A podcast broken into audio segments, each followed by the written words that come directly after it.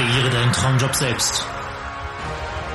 Lerne Unternehmertum. Nützliche Tipps, wertvolle Inhalte von Menschen, die es geschafft haben, sich ein Unternehmen aufzubauen. Und das richtige Mindset dafür. Wie du dir dein Unternehmen, deine Selbstständigkeit neben deinem Beruf aufbaust. Wie du nebenbei gründest. Das und noch viel mehr verrät dir der Nebenbei Gründen Podcast. Dein Umsatz kommt nur durch Umsetzen. Deshalb geh raus und setze um. Mein heutiger Gast ist Burkhard Küpper, Steuerberater. Und äh, Burkhard wird uns heute nützliche Tipps zum Thema nebenberufliche Unternehmen gründen und vor allen Dingen auch Gründen generell ähm, im Bereich Steuern geben. Herzlich willkommen im Nebenbei Gründen Podcast, Burkhard. Ja, herzlich willkommen. Danke auch. Ja, Burkhard, ähm, die, für die wenigen, die dich noch nicht kennen, wäre es ganz super, wenn du dich einfach mal kurz selber vorstellen könntest. Ja, also mein Name ist Küpper, Burkhard Küpper. Ich bin der Inhaber des Kanals Steuern an Danken und ich äh, arbeite für Unternehmen und befreie die von ihrer Steuerlast, indem ich denen erkläre quasi, wie sie Deutschland mit ganz normalen Mitteln weniger Steuern zahlen müssen. Das betrifft natürlich alle, das betrifft die Großen, betrifft die Kleinen, weil die Regeln, die im Steuerrecht existieren, die existieren halt für alle und die sind für alle auch die gleichen. Und äh, ja, deswegen, da bin ich zu Hause und das mache ich sehr intensiv. Und ähm, ja, wer mich äh, sehen möchte, kann meinen YouTube-Kanal gerne ansehen oder äh, demnächst auch Podcast, jetzt noch nicht selbst, aber äh, demnächst auch Podcast. Wir versuchen halt, die Menschen zu erreichen, denen zu erklären, was sie tun können. Und ähm, genau, deine Zielgruppe sind Unternehmer und auch natürlich Leute, die ein Unternehmen gründen wollen oder auch die ähm, ja die, die äh, Gesellschaftsform ändern wollen. Das ist ja auch ganz ein ganz wichtiges Thema. Mhm. Ähm, was ähm, was würdest du denn ähm, jemandem raten, der wirklich neben dem Job so ein Unternehmen aufbauen möchte? Also der das wirklich erstmal nebenberuflich machen möchte?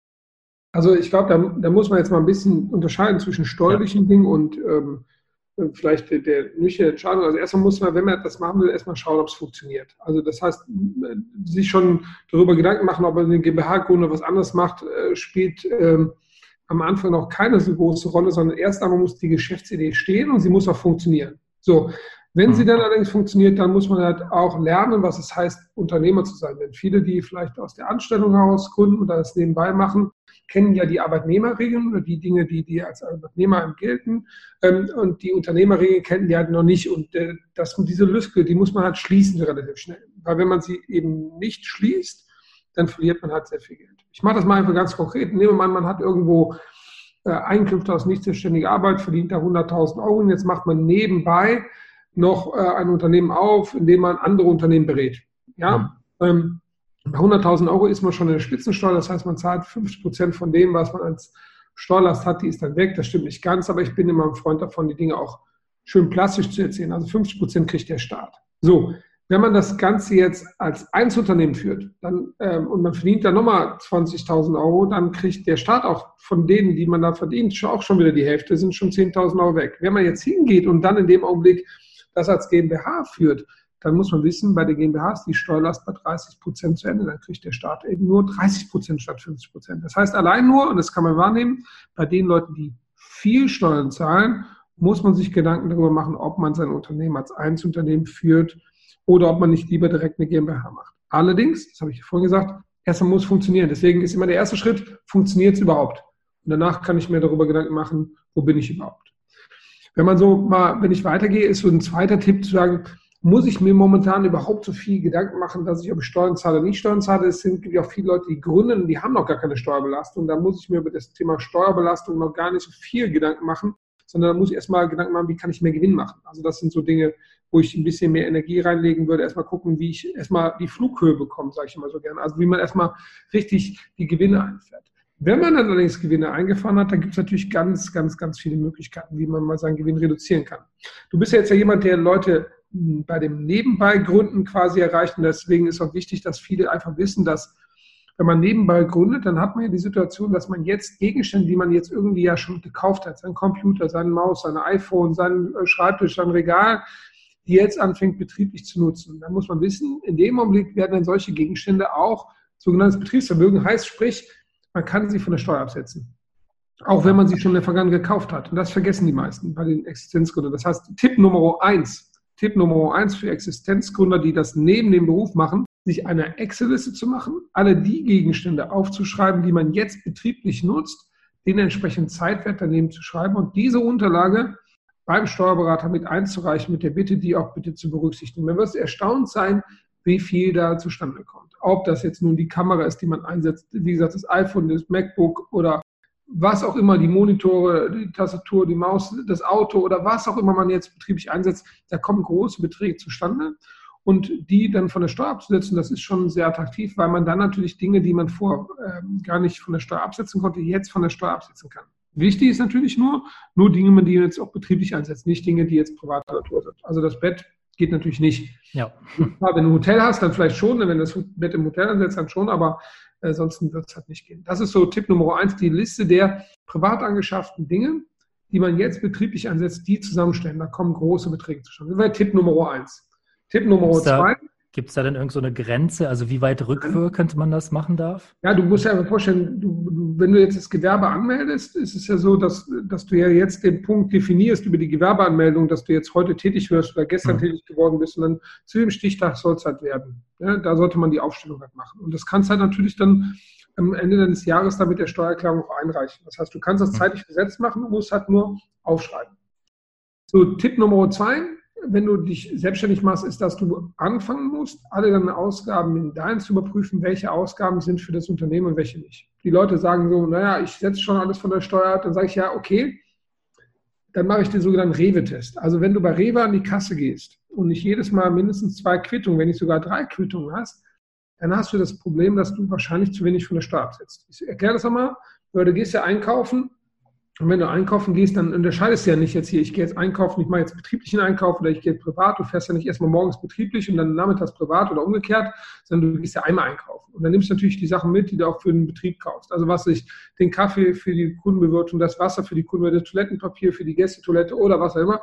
Alles das, was du eben jetzt betrieblich einsetzt, das musst du natürlich dann auch separieren von deinen privaten Dingen. Du solltest also privat und geschäftlich gut auseinanderhalten. Deswegen der Tipp Nummer zwei, wenn du bei Rewe an der Kasse nicht jedes Mal zwei Belege hast, dann setzt du zu wenig ab, weil du, du die Sachen auch nicht absetzen kannst, wenn du sie mit dem Privaten mischt. Das wird nicht gehen. Also rechnen die getrennt ab. Und deswegen, warum dann drei Quittungen? Es gibt eben der wirkliche Hardcore-Test ist ja, du stehst da mit dem Wagen an der Kasse und dann musst du überlegen, was kannst du jetzt betrieblich absetzen, was machst du jetzt zuerst drauf? Erst betrieblich oder privat? Und dann äh, die, einfach so, die normale Regel, du legst erst die betrieblichen Dinge drauf, rechnest dann ab, dann kommen die privaten und dann wirst du feststellen, wenn du die privaten drauflegst, dass du dann noch was Betriebliches vergessen hast.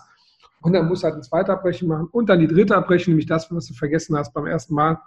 Ähm, dann hast du halt zwei Quittungen, äh, die betrieblich sind und eine privat. Das ist so das, was es dann normalerweise gibt.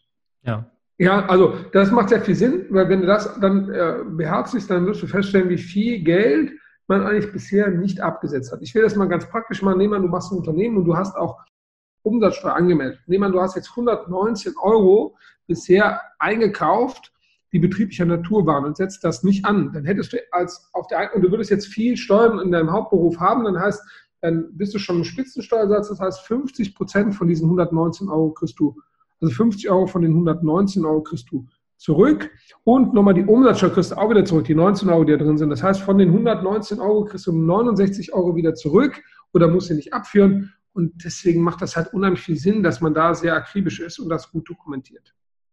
Und also Tipp Nummer zwei ist, ist der Rewe-Tipp, also der, der, die Wirklichkeit an der Rewe-Kasse oder Edeka-Kasse oder was auch immer, habe ich da immer mindestens zwei Belege, um auch das Betriebliche anzusetzen.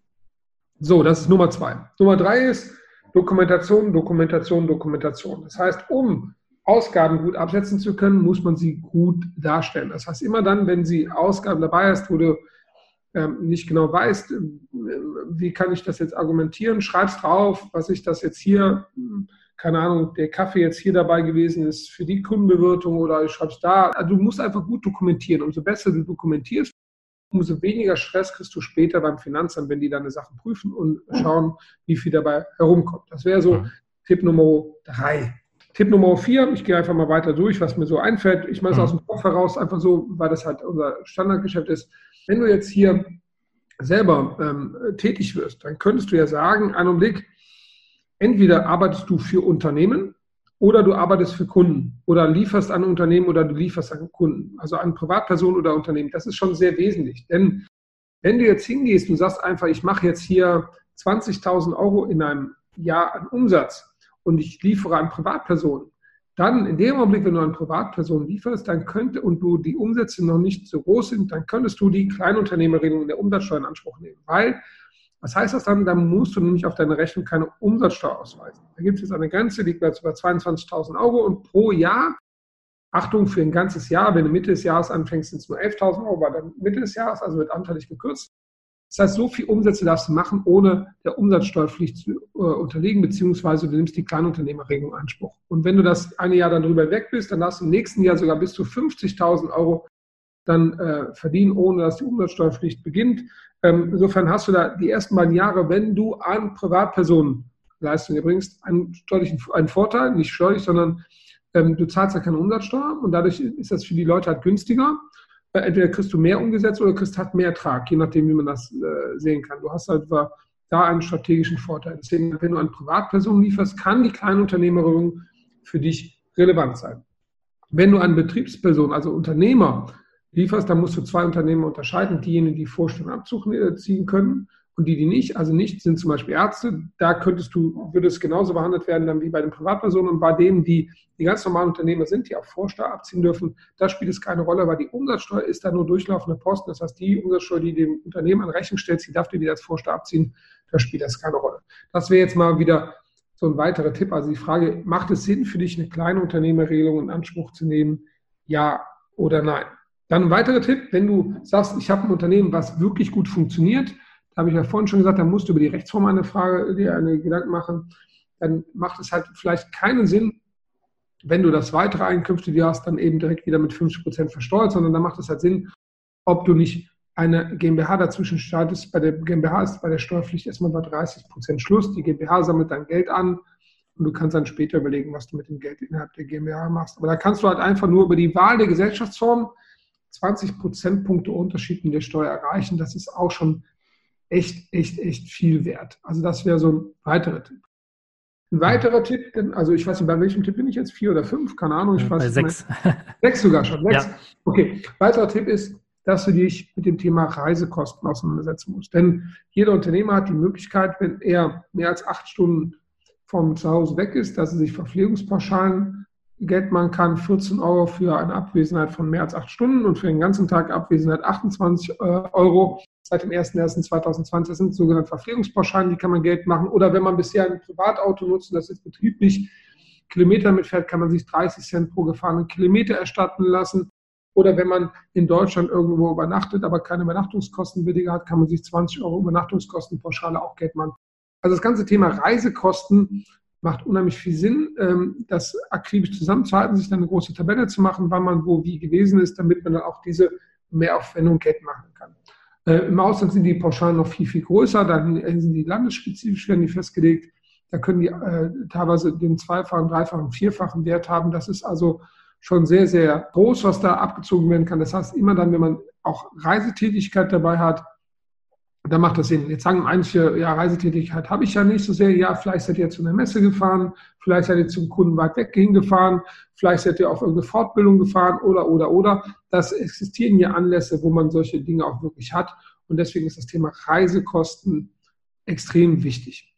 Dann ein weiterer Tipp ist, dass man im Bereich der Betriebsausgaben immer gucken soll, was gebe ich halt wirklich aus. Das heißt also konkrete Überlegungen machen, dient es dem Betrieb oder nicht. Es gibt halt ein paar Dinge, die man nicht absetzen kann, auch wenn sie dem Betrieb dienen. Also wenn ich in der Bank arbeite, dann dient der Anzug, den ich anhabe, natürlich dem, dem Unternehmen, wenn ich da als Bankmitarbeiter bin, aber ein Anzug kann auch privat genutzt werden, da ist das halt der absolut ausgeschlossen. Also das heißt, bei den Dingen aber, die klar sind, die eindeutig sind. Wenn ich jetzt Briefpapier mehr hole, dann ist das natürlich klar, das kann ich nur betrieblich einsetzen, das ist nicht damit privat. Oder, oder, oder, dass ich mir einfach viel Gedanken darüber mache, dass äh, wofür ich etwas ausgebe und immer dann, wenn ich sage, der Betriebszusammenhang ist da, dass ich das dann eben auch ansetze. Dann weiterer Tipp, weißt du, ähm, solange man genügend Zeit hat, kann man ähm, seine Sachen selbst machen, also auch seine Buchhaltung versuchen selbst zu machen, die anderen Dinge. Sobald man aber die Situation hat, dass man zeitarm wird oder zeitarm ist, dann muss man sich die Frage stellen, bringt mir das mehr, wenn ich diese Stunde draußen habe, als wenn ich sie drin habe? Das heißt, wenn ich das auslager, dann werde ich, ähm, habe ich nicht dann mehr Ertrag. Dann kostet mich das zwar Geld, wenn ich das auslage zum Steuerberater oder wo auch immer ich das auslage, ähm, aber dann habe ich die Zeit halt frei und ähm, kann damit dann Umsätze machen. Es gibt häufig, dann kostet der Steuerberater, was ich dann 80 Euro die Stunde, also Mitarbeiter, der ist oder was auch immer, wer das jetzt gerade tätig ist, dann hat man 80 Euro für die Buchhaltung ausgegeben oder 100 Euro oder was auch immer. In der gleichen Zeit hätte ich aber, ich hätte sonst viele mehr Stunden verbraucht, hätte ich jetzt viel mehr Aufsätze machen können, ähm, mhm. Aufsätze, Umsätze machen können. Da muss man einfach überlegen, was macht da wie Sinn. Das sind so typische Beispiele, die man als Unternehmer einfach wissen sollte. Das Netz ist voll mit Informationen. Wenn man mal schauen möchte, gibt es genügend Informationen gratis auch zu suchen. Ähm, auf den YouTube-Kanälen und so weiter gibt es ja ein, zwei, drei Steuerberater neben uns, die da auch ein bisschen was zeigen. Ähm, da kann man ein bisschen was äh, sich an Wissen zusammensuchen. Vielleicht ein paar Tipps noch so, wenn man ein Gewerbe anmeldet, dann wird man ja auch Zwangsmitglied bei der IHK, da kann man ja. sagen, will man nicht. Auf der anderen Seite können wir sagen, das ist wie eine Flatrate. Das heißt, die, da sitzen ganz viele Anwälte zum Wettbewerbsrecht, zum Steuerrecht, zum Unternehmensrecht und so weiter. Und die kann man die ganze Zeit fragen, bezahlt nicht mehr dafür, weil die durch den Betrag abgegolten sind. Man kriegt Zugang zu allen möglichen Veranstaltungen und so weiter. Deswegen der IHK-Beitrag ist quasi wie so eine ähm, Rechtsanwaltsflat, finde ich auch sehr gelungen. Immer äh, gut zu wissen, dass man das, dass man das auch mit hat, da, dass man da auch Ansprechpartner hat. Da, das ist immer so ein Praxistipp. Oder wenn man ein Unternehmer, ein Unternehmen gründen möchte, dann sollte, braucht man nicht zum Rechtsanwalt zu gehen, sondern man kann das Unternehmensgründung direkt mit dem Notar machen, dann spart man sich den Rechtsanwalt. Das ist auch mal so ein Praxistipp, wo man irgendwie ein bisschen Geld sparen kann, äh, weil es einfach nicht sinnvoll ist, äh, weil der Notar ist ja auch Rechtsanwalt, der kann das auch direkt mitmachen, das kostet auch nicht mehr. Das macht einfach Sinn, äh, ja. Und dann frag mich mal einfach, was so, was so Dinge sind, die du wissen möchtest. Also ich habe jetzt mal ein bisschen losgeschossen. Ja, glaub, sehr gut, sehr, sehr gut. die Leute schon mal ein bisschen was mitnehmen. Ja, da war auf jeden Fall schon eine Menge dabei. Ähm, auch für mich tatsächlich, da muss ich auch noch mal ein bisschen genauer hingucken, habe ich jetzt so gemerkt. Ähm, und was ich, was ich immer, immer höre, also das Gerücht, ich weiß ja nicht, ob es stimmt, ähm, dass man auch drei Jahre ähm, vor der Gründung tatsächlich sowas wie Weiterbildung und so weiter ähm, auch geltend machen kann. Also erstmal müsste man sich die Frage stellen, also die, das sind ja, die Frage sind, was sind das für Ausgaben? Das heißt, sind das Betriebsausgaben? Und die Frage, du wirst ja irgendwo dein Gewerbe anmelden. Das heißt, über den, wenn du wirklich sicher sein willst, dass du dich absetzen kannst, ähm, und du machst jetzt hier, was ich, eine Fortbildung zum Thema Webseitenprogrammierung, sag ich mal, keine Ahnung, ja, mhm. ähm, äh, dann melde doch dein Gewerbe an. Und wenn du es angemeldet hast, dann läuft es auch schon. Und dann kannst du natürlich alle Ausgaben, die dazu sind, natürlich auch abziehen. Mhm. Ja, jetzt muss man in der Praxis sagen, in der Praxis ist das Finanzamt gar nicht so hardcore unterwegs, aber einfach die unterstützen das schon die Gründer, die sind auch Dienstleister, helfen denen auch, da machen die auch mal ein Auge zu, wenn der Beleg vielleicht mal noch nicht perfekt ist, weil die natürlich mhm. wissen, dass Unternehmer sein man erstmal lernen muss, ne, die Verantwortung zu übernehmen und so weiter. Ähm, deswegen, ja, die Ausgaben, die du hast, die du Unternehmen legen, kannst du natürlich entsprechend erstatten. Das ist natürlich möglich. Mhm. Ähm, wie, wie, wie, umfangreich du das machst, das kannst du natürlich dann ähm, ich gebe also einen weiteren Tipp hier zum Beispiel, dass viele Leute Ausgaben haben, haben die Belege aber nicht mehr. Dann sage ich, ein Eigenbeleg ist auch ein Beleg. Jetzt ja. kann man das nutzen für sich und kann die auch dann auch absetzen, aber man sollte natürlich keine Buchhaltung haben, die nur aus Eigenbelegen besteht. Das Klar. funktioniert nicht. Ja, das, ne, ich sage das ja extra nur mal, könnt ihr der Clever auf die Idee kommen, sagen, nee, ich mache ja ganz viele Eigenbelege, brauche ich gar keine Belege mehr aufbewahren. So funktioniert das natürlich nicht. Ein Eigenbeleg ist zulässig als Hilfsmittel, aber der sollte natürlich nicht äh, alles ersetzen. Ja? Mhm, ganz klar. Sehr gut. Ähm, was, Wichtig, was, vielleicht ein paar Dinge, die das Leben einfacher machen. Ganz praktisch so. Okay. Mach, wenn du ein Unternehmen gründest, mach ein Betriebskonto auf. Wenn du jetzt Einzelunternehmer bist, kannst du auch, du brauchst dem, der Bank ja nicht zu sagen, dass ein Betriebskonto dann ist. Vielleicht machst du einfach irgendwann auf, was dann günstig ist ähm, oder vielleicht sogar kostenfrei. Ähm, wenn du Einzelunternehmer bist, ist, ist ja der Name der gleiche, ob das Privatkonto ist, nicht ist, beides läuft ja auf deinen Namen. Nur mit das Betriebliche von den privaten trennst. Das ist so wichtig, dass du das nicht äh, zusammen vermixst. Das würde ich also, wenn du äh, Nebentätigkeit aufnimmst, würde ich mir als eine der ersten Handlungen Schritte mit dem Konto dafür zulegen dann kann man das sauber trennen und dann kann man das Private und von dem Betrieblichen halt sauber, sauber auseinanderdienen. Das geht am Anfang immer ein bisschen so schief, aber mit der Zeit sollte man da einfach immer besser werden und am Schluss das wirklich sauber getrennt haben. Mhm. Ähm, stellt es denn ein großes Problem dar, wenn man das äh, am Anfang zum Beispiel noch nicht gemacht hat und dann äh, switcht? Also dann muss man wahrscheinlich das gut belegen können, dass das auch wirklich eine Betriebsausgabe ist. Ja, am Schluss war. ist, ja, das, äh, das, gibt jetzt natürlich, also erstmal kann man Ausgaben auch für das Privatkonto zahlen, das ist nicht so problematisch, aber hm. in dem Augenblick ist natürlich so, das Privatkonto wird ein Betriebskonto, dann darf das Finanzamt auch alle Privatbuchungen einsehen. Ob man dann will, dass es alles da drin sieht, weiß ich nicht. Und natürlich sind dann, was ich dann zahlt, die Freundin 500 Euro aufs Konto ein, dann sind die 500 Euro vom Finanzamt plötzlich Betriebseinnahmen, will man nicht. Ja, also ja. deswegen ähm, wirklich einfach, heutzutage ist es ja kein großer Akt mehr, holt man sich irgendein Konto und äh, hat das dann gegründet und dann kann man es darüber abwickeln. Sollte man immer, also wenn man Unternehmer werden möchte, muss man das noch tun. Und das Wichtige ist aber einfach nur, Unternehmer zu sein, ist auch eine Entscheidung, in Anführungszeichen ein stressiges Leben, weil man viel mehr Verpflichtungen hat, aber auch ein ertragreiches Unternehmen. Denn als Arbeitnehmer hat man eben vielfach die Situation, dass der Staat einfach sehr viel zugreift. Das heißt, hohe Steuerlasten plus Sozialversicherung plus Umsatzsteuer. Das, das heißt, der, der Zugriff des Staates auf das Vermögen, was man in der Wirtschaft ist, schon sehr groß. Und als Unternehmer hat man halt viele, viele Gestaltungsmöglichkeiten und kann natürlich damit auch seine Realsteuerbelastung tatsächlich senken. Mhm. Ja, deswegen macht Unternehmer sein für die meisten schon Sinn. Ja, auf jeden Fall. Ja, ähm, was, was auch noch sehr spannend ist, ist ja, dass äh, viele, die jetzt gründen, die, das hast du schon ein bisschen angeschnitten, die bekommen natürlich dann erstmal Post, also von, zum einen von der IHK, ähm, aber auch natürlich von dem Finanzamt. Genau, äh, und da, kriegen die, genau. Genau. Und da, ähm, klar, also ich, ich finde, man sollte das immer mit einem Steuerberater machen. Also da bin ich voll, voll dabei, weil, man, weil ich glaube, man kann da eine Menge falsch machen. Ne? Ja, ich gebe mal so ein typisches Beispiel, also aus der Praxis heraus, was die Leute so falsch machen. So. Mhm. Dann kommt der Unternehmensgründer hin und sagt einfach, der ist natürlich total euphorisch, sagt auch super. Und äh, dann gibt es ein, eine Passage, da schreibt man rein, was man für Gewinn erwartet. Und dann mhm. sagt oh, super, ich mache hier 100.000 Euro, mache ich sicher. Und dann schreibt er 100.000 Euro ein. Jetzt hat er aber vielleicht nicht drüber nachgedacht, was eigentlich dieser Eintrag da bedeutet. Der Eintrag bedeutet, liebes Finanzamt, schick mir bitte auf Basis von 100.000 Euro Einnahmen äh, Einkommensteuervorauszahlung. Mhm. Und dann kommt der Einkommensfinanzamt plötzlich hin und will dann plötzlich von ähm, 100.000 Euro dann Steuerlast 50 Prozent, sind 12.500 Euro pro Quartal haben. Dann regt man sich auf, als Finanzamt will schon 12.500 Euro von mir haben. Ich habe noch nicht mal angefangen, Unverschämtheit und so weiter. Ehrlich, das ist, da hat man selber denen die Rechnung geschickt. Der quasi, der hat selber gesagt, hier, trag mal 100.000 ein. Mhm. Deswegen kann man an dieser Stelle schon mal was falsch machen. Oder andere Stelle, da trägt man ein, ähm, äh, ich bin Kleinunternehmer, äh, möchte ich ja. sein, und beantragt die Umsatzsteueridentifikationsnummer dann. Das sind Dinge, die sich ausschließen. Ja? Mhm. Das heißt, wenn man die beiden zusammenarbeitet, dann hat man auch einen Problempunkt. Oder ähm, also das sind so, das sind so typische Fehler, die da immer wieder drinstehen, da, wo ich einfach sage, uh, oder der erste Zeitpunkt, wann man startet, dann wird der Fragebogen ausgefüllt, dann sagt man, ja, ich habe ja erst am 1.12. gestartet. Wer aber die kleinen Unternehmer in Anspruch genommen äh, nehmen.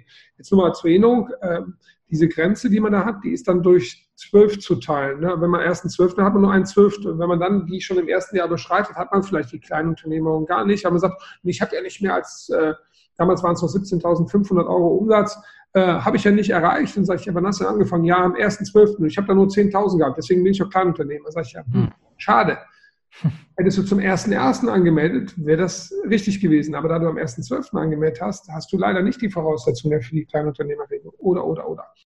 Ach so, vielleicht nochmal ein ganz wichtiger Tipp, wenn man Unternehmer sein möchte und gerade wenn man Investitionen hat, dann gibt es im Steuerrecht auch ein, eine Besonderheit, das nennt sich Investitionsabzugsbetrag. Da kann man 40 Prozent der Investitionen, die man hat, schon abziehen und da kommt es an, schon drei Jahre bevor man das angeschafft hat. Ja, das heißt, bevor. Man geht also quasi äh, eine Prognose in der Zukunft. Das hilft natürlich auch Unternehmern, ähm, äh, dass sie daraus Liquidität aufbauen. Also nehmen wir mal einfach ein Beispiel, man hat was vor, man will, weiß, dass man eine Maschine kaufen möchte für 10.000 Euro. Hm. Man weiß, dass man in zwei Jahren kaufen möchte. Dann kann man heute schon, vier, also 40 Prozent von den 10.000 Euro, schon heute 4.000 Euro von der Steuer absetzen. Das muss man wissen, das nennt sich Investitionsabzugsbetrag. Das kann unheimlich helfen, weil der Staat wollte halt einfach den Leuten die Möglichkeit geben, aus der Steuersparnis heraus schon die Investitionsgrundlage zu schaffen und damit schon diesen Startimpuls zu bekommen und damit Unternehmen zu fördern. Das war so die Idee dabei und die hat auch ganz gut funktioniert. Und das ist zum Beispiel so ein Themengebiet, äh, die man auch gemeinsam im Steuerberater machen kann. Ja. Hm. Macht man übrigens nicht mit dem eigenen Auto, wenn man Einzelunternehmer ist, weil das beim IAB, bei dem Investitionsabzugsbetrag gibt es so eine Regelung, dass man das, den Gegenstand, den man erwirbt, nicht mehr als 10 Prozent privat nutzen darf. Und die Diskussion, ob man privaten, ob man Pkw mehr als 10 Prozent nutzen darf oder nicht, ehrlich, den verliert man in der Zweifel häufig, weil die Nachweise, die man erbringen muss, damit das auch hält, die sind einfach viel zu, viel zu hardcore. Ja. Ja, ähm, gut. Ich habe hab noch eine, eine Frage, die mir die ganze Zeit äh, unter den Fingern brennt oder Fingernägeln brennt. Und zwar, ähm, du bist ja jemand, der, der komplett an der, in der Praxis ist. Ja, du hast viele Mandanten äh, und er, erlebst natürlich auch eine Menge. Ähm, würdest du denn sagen, dass äh, das Thema Steuern auch wirklich spielentscheidend wirklich sein kann für ein Unternehmen? Also ähm, vor allen Dingen auch zu Beginn, weil ähm, ich meine, klar, Geld ist immer ein Thema, Finanzen ist immer ein Thema, ähm, aber aus, aus deiner Erfahrung her, wie groß ist denn eigentlich die Rolle wirklich von einem Unternehmen, das dann auch wirklich richtig gut aufgestellt ist im Bereich Steuern? Wenn du viel verdienst, wirst du um eine GmbH bzw. GmbH-Holding-Struktur nicht drumherum kommen. Hm. Das heißt, in Deutschland gibt es halt nun mal Unternehmensformen, die sind privilegiert, äh, ja. wenn man so will, wenn man das so ausdrücken will, die einfach einen, einen, Vorteil in der steuerlichen Struktur mit sich bringen, die so gewaltig ist, dass es einfach äh, zwingend ist, dass man in dieser Form unterwegs ist. Mhm. Aber dazu muss natürlich auch erstmal Ertrag da sein. Deswegen, da geht man nicht rein, wenn man jetzt irgendwie 2,50 Euro verdient, sondern das muss schon sein, weil so eine GmbH kostet auch im Jahr auch ungefähr um was ich mit 2000 Euro mehr als ein Einzelunternehmen und da, da sage ich mal, so ein Unternehmen 2, 3, 4.000 Euro kann es dann auch schnell werden, was so eine GmbH kostet. Deswegen muss der Steuervorteil ja auch entsprechend größer sein, damit man so eine Struktur reinkommt. Mhm. Ähm, gleichwohl, wenn man steuerlich richtig aufgestellt sein möchte und wenn man viel verdient, dann muss man eine GmbH wählen. Ich gebe mal ein anderes Beispiel. Es gibt auch eine Immobilien GmbH, wenn die zu reinen Wohnzwecken vermietet ist und so weiter, bla bla. Wir das nicht aufs Detail gehen, dann zahlt die sogar nur 15 Prozent Steuern. Das heißt, sprich, mhm. wenn du eine Immobilie hast, ein Privatvermögen bis zu 50 Prozent und da nur 15 Prozent. Das heißt, du erkennst einfach daran, dass gewisse Unternehmensformen ganz wesentlich sind für die Steuersparnis. Wir definieren Steuersparen so ein bisschen so, dass man sagen kann, also auf der einen Seite hat man mal die Situation, dass man sagen kann, die Wahl der Gewinnermittlungsart, da gibt es einmal die, die Einnahmenüberschussrechnung und einmal den Jahresabschluss. Das hat erhebliche Einflüsse auf den Gewinn. Dann die Unternehmensstruktur, das heißt, wie ist mein Unternehmen aufgebaut, in welcher Gesellschaftsform, Holdingstruktur, artificielle Gesellschaften oder andere Dinge ist das dann das, das Zweite. Das Dritte ist dann, habe ich die Situation in meinem, bin ich im Bereich Personal optimiert, habe ich da schon alle äh, Dinge äh, sortiert. Dann das Vierte ist, bin ich in den Betriebsausgaben, Reisekosten und anderen Dingen schon optimiert, ähm, und so weiter. Das ist also insgesamt der Fall.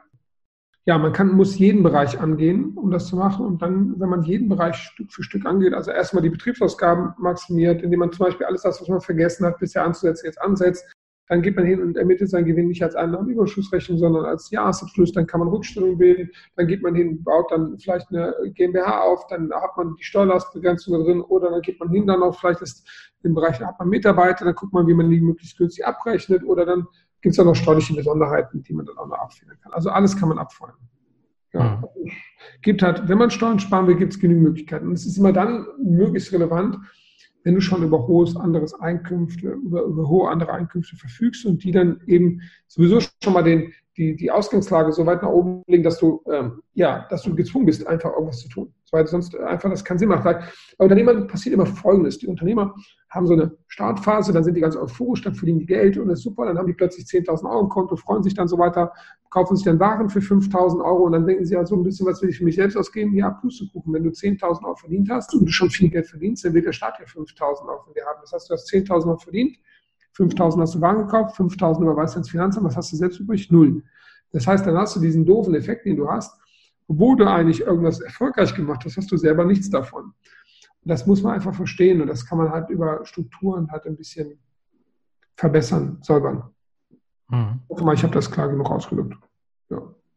ja, okay. Ja, also deswegen, das wäre so ein Tipp. Also man soll alle Themen angehen. Strukturen, ja. Gewinnermittlungsarten, Betriebsausgabenmaximierung, ähm, steuerliche Besonderheiten, Personalkostenoptimierung, alles das, was ja, man ja.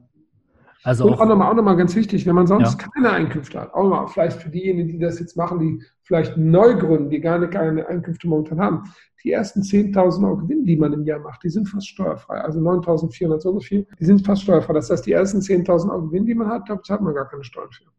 Mhm, weil man unter die Steuerfreibetragsgrenze fällt, ne? Genau, das ja. ist Nullzone oder Grundfreibetrag oder wie man das auch immer nennen möchte, ja. Mhm. Okay. Ähm, ja, Burkhard, vielen Dank. Also das waren echt echt eine Menge Sachen dabei. Also ich muss mir, glaube ich, den, äh, die Folge auch nochmal selber einmal, ein, zwei Mal anhören, um da die, die Tipps nochmal genau aufnehmen zu können. Ähm, was, was, was mich natürlich auch noch interessiert als, als letzte Frage ist, ähm, was kann denn jemand tun, der ein bisschen mehr äh, mehr von dir mitbekommen möchte, also mehr, mehr von dir hören möchte, mehr zum Thema Steuern von dir hören möchte, wie kann er sich da connecten oder wie kann er da auf dich aufmerksam werden? Genau. Also er kann natürlich meine Internetseite sich ansehen, Küpper und Kollegen, wobei am einfachsten ist wahrscheinlich jetzt ein YouTube-Kanal mhm. oder bei Instagram, da kann man mir schreiben oder so. Ich versuche vieles schon selbst zu machen. Natürlich werde ich auch schon in der Zwischenzeit unterstützt, weil ich ja ganz deutschlandweit tätig bin und äh, eine Vielzahl von Steuerberatern auch mit mir schon zusammenarbeiten. Also ich habe schon viele Standorte zusammen. Wir versuchen dann Unternehmern zu helfen und da wir die Steuerlast in Deutschland wirklich massiv reduzieren können bei den Unternehmern, haben wir halt auch sehr viel Zuspruch. Das heißt, ich würde über den YouTube-Kanal, Instagram, oder theoretisch auch E-Mail eben äh, gehen und äh, dann oder von mir aus auch ähm, mir eine WhatsApp schicken, findet man auch bei Instagram meine WhatsApp-Nummer, dann kann man da quasi äh, Steuerberater Küpper oder Burkhard Küpper oder bei YouTube Steuerberater eingeben, dann kann man ähm, mich dann finden oder Küpper und Kollegen. Da, sind, da findet man mich und dann kann man sehen, wie ich so drauf bin, wie ich so spreche. Ähm, muss es halt mögen. Ich bin halt jemand, der ein bisschen offensiv ist ähm, und ja, bisschen anderer Steuerberater vielleicht. Okay. Ja. Aber es gibt ja. ganz viele Steuerberater, die draußen gut sind. Also ich bin ja nicht der Einzige, aber wir machen das halt gerne, weil wir da sind dann unsere Elemente. Ich glaube, das merkt man dann auch. Wir mögen das, oder ich persönlich mag das halt sehr gerne, mich darum zu kümmern, das Thema Steuern. Ja. Kann man daran denken, wir haben eine Veranstaltung konzipiert, die heißt Steuern an Danke, einen eigenen Kanal dazu. Das heißt, wir haben alles zusammengetragen, was es zum Thema Steuern sparen gibt. Ähm, ursprünglich mal 100 Punkte, äh, die ja. wir am ersten Abend hatten. Ähm, inzwischen sind es 875 Punkte, alle mit einem Ziel, Steuern zu sparen. Da kann man sich vorstellen, da ist für jeden was dabei. Das ist halt ein Riesensammelsurium und das äh, macht halt unheimlich viel Spaß, weil es außer uns keinen gibt, der so etwas in dieser Form hat, weil irgendwie ja, vielleicht der eine oder andere doch deutlich mehr in Richtung Finanzamt denkt als äh, an den Mandanten. Und ich sehe unsere Rolle als Steuerberater ganz stark äh, auf der Mandantenseite. Wir gehen für den Mandanten quasi in den Boxring rein und müssen gegen das Finanzamt kämpfen. Dazu brauchen wir Waffen. Das sind die Gesetze, die uns der Gesetzgeber gegeben hat und die nutzen wir halt einfach, um den Steuerpflichtigen gegen dieses, äh, gegen das Finanzamt zu verteidigen. Hm. Ja, ein schönes Bild. Ja, sehr cool. Okay. Ja, also, gut. Das, ähm, also wir verlinken das natürlich auch nochmal ähm, in den Show Notes beim Podcast. Das heißt, da packen wir nochmal alles rein, die, die Links auch zum YouTube-Kanal, zur Website. Und ähm, äh, ja, also auch, auch die Veranstaltung finde ich natürlich super, super spannend, wenn man da einfach mal geballtes Wissen äh, im Thema Steuern bekommt, weil egal, ob man jetzt einen Steuerberater hat oder nicht, man muss ja trotzdem auch selber verstehen, wie alles funktioniert oder wie. Wenn man, ja. genau, wenn man selber gründet, ist das ja die eine Sache, dann hat man ein bisschen Zeit, auch bis das dann größer wird. Aber wenn man schon ein richtiger Vollgutunternehmer ist, dann ist es zwingende Hausaufgabe, sich darum zu kümmern, weil man einfach sonst viel zu viel Geld verschenkt. Wirklich, mhm. Also das sind wirklich große Beträge. Man glaubt gar nicht, wie viel man da auf der Strecke liegen lässt. Ja, ja. Okay, okay. super. Ähm, ja, vielen Dank, Burkhard, für das Interview und für die vielen Tipps. Und ähm, ja, ich bedanke mich dafür, dass du ähm, Teil des Nebenbei Gründen Podcasts warst in dieser Folge. Ja, herzlichen Dank für die Einladung. Dir alles Gute und der Community. Haut rein, macht Unternehmer, seid im Fokus und setzt um. Unternehmer sein ist ein riesengroßes Abenteuer. Das sollte man mal begonnen haben.